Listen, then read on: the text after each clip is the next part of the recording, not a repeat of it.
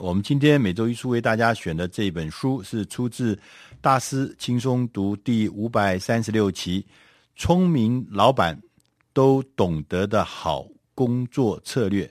它有一个副的标题是写“让员工开心，让客户满意，让股东投资获利的上上之策”。听起来觉得好像有一点 不容易吧？哈，怎么可能每个人都满意呢？那这本书的作者呢，是麻省理工学院的一位教授，他叫做山尼普汤恩。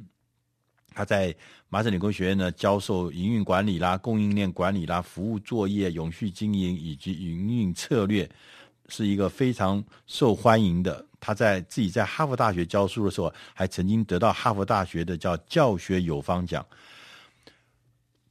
这汤尼教授呢，他在呃，这本书里面呢，他其实是开宗明义的就告诉我们说，根据他十多年来的研究，他得到的数据跟案例，他证实，他说提供一个好的工作的企业，尽管可能他花费比较高的劳动成本，却能在营运上拥有出色跟过人的表现。他的秘密武器就是。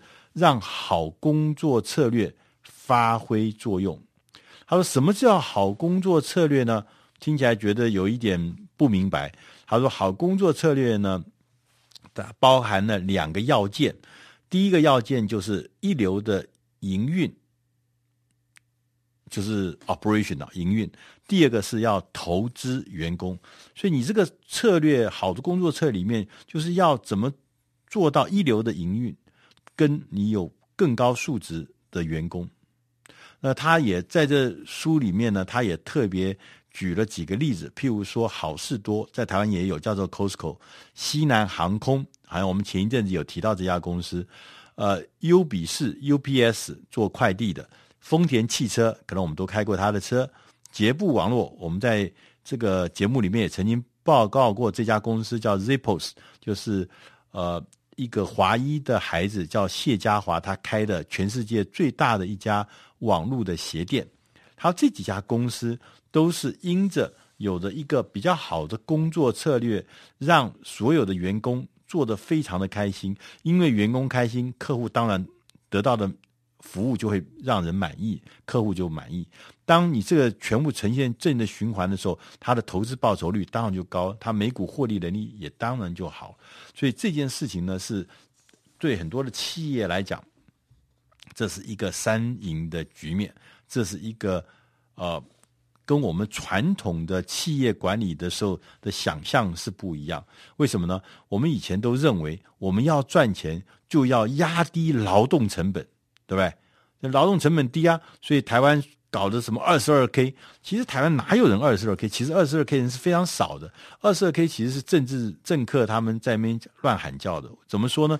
其实二十二 K 就是在多年以前，当那个金融海啸的时候，那个我们政府就提供了一个策略，说你如果是呃呃员工呃雇企业雇佣了一个在学校里面刚刚毕业的新生，那呢政府就给你补贴二十二 K。不是说薪水二十二 k，是给你补贴二十二 k。结果我不知道怎么七弄八弄，最后呢就变成说台湾的孩子都是二十二 k。其实这是错的。那当我回过头来讲，他这本书又讲说，压低劳动成本绝对不会是好事，因为你这样子会让人觉得你的工作很烂，是提供烂工作。哪有公司因为提供烂工作会变得效益高？客户会满意，甚至说他获利能力也高，这种公司是真的留不住人才，也不会得到客户满意。所以呢，他在后面呢就开始讲说，那在这个什么叫做一流的营运？什么叫一流的营运？他说，呃，通常呢，我们的业务的运作啊，不是这个企业最光鲜亮丽的一面。但是呢，我们如果要让好工作策略发挥作用呢，我们必须来设计。和管理这个业务营运的方法，让我们的员工能够产生生产力，同时呢，效率提高。效率提高，另外一面就是降低成本了。所以这就让积极进取的人成为公司成功的核心。那他说有四个方法啊，是透过这样的安排呢，可以让你的呃这个运作呢变得更有效率，相辅相成，这就是达到所谓一流营运的目目的哦目标。第一个运作，他说要提供较少产品的选择。而不是更多，这个其实跟我们很多的印象不一样。我们以前行销学上讲的什么少量多样啊，对不对？客制化服务，他说其实这个呢，不是不一定是正确的。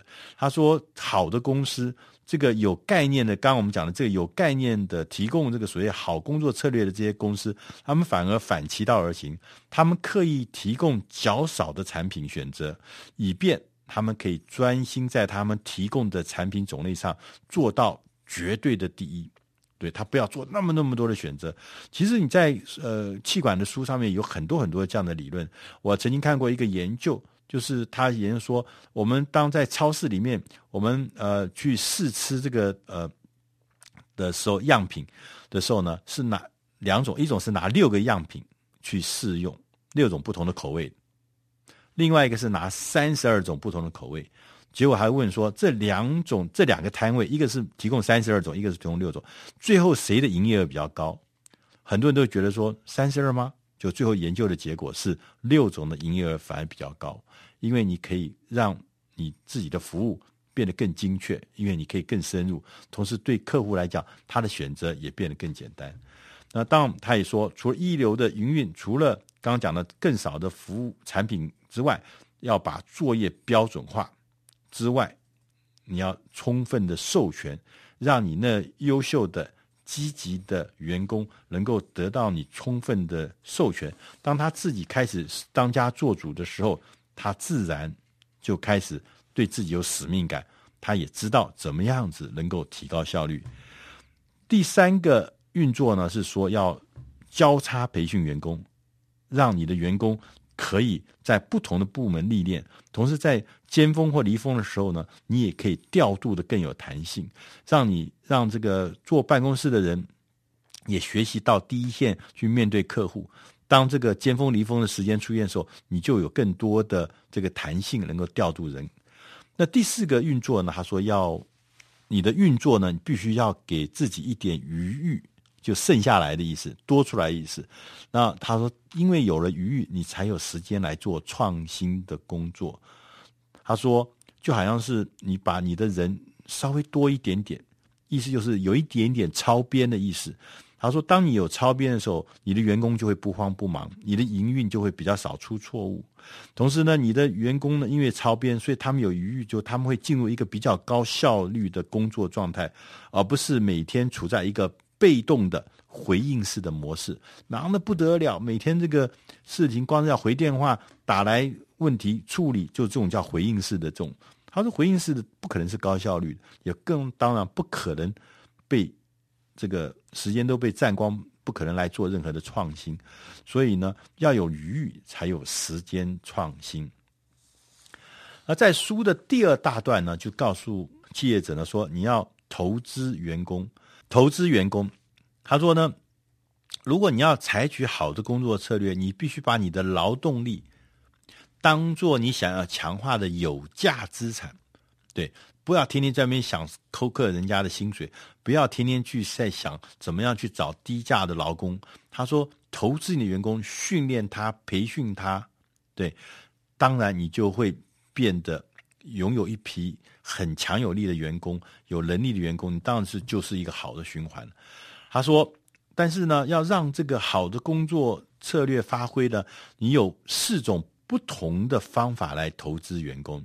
第一个叫做设立并且执行一个高绩效标准。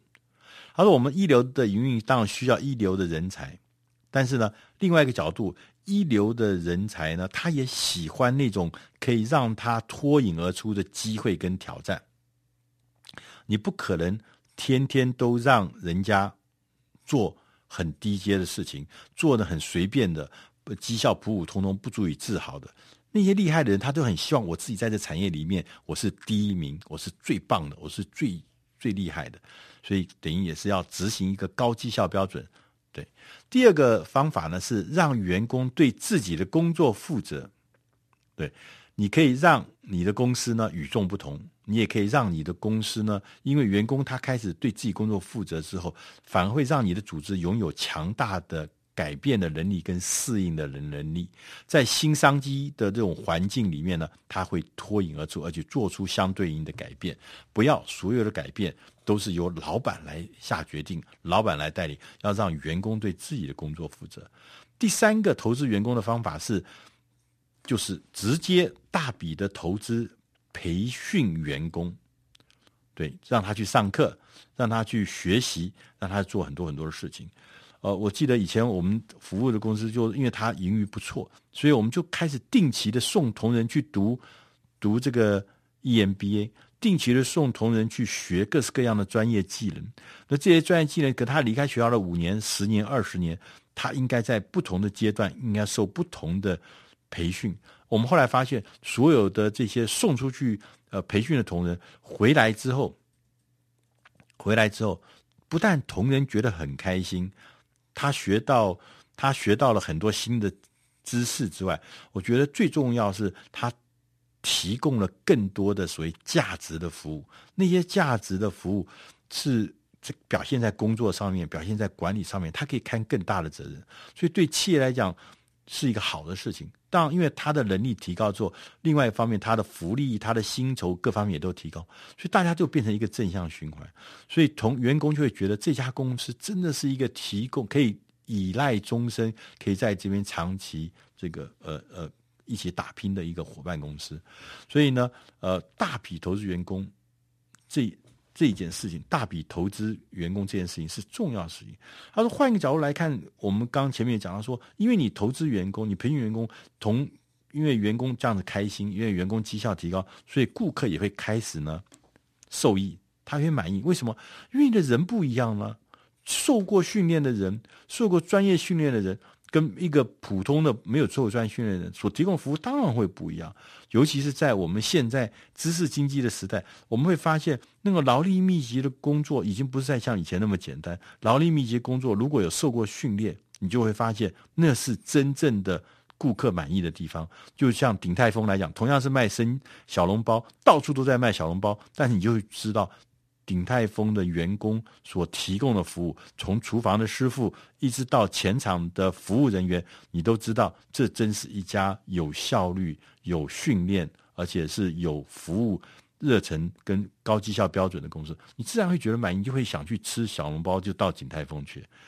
那同时，他也说，大笔的投资员工呢，投资者会因着那些投资你的人，因着你的营收成长，那些股东也会知道。他的获利会多，所以他的投资会得到比较高的投资报酬率，他的资产也被有效的管理跟使用，所以当然大家都会因为生产力的提高而受益。而同时呢，呃，在这本书呢，他也特别强调，也特别强调说。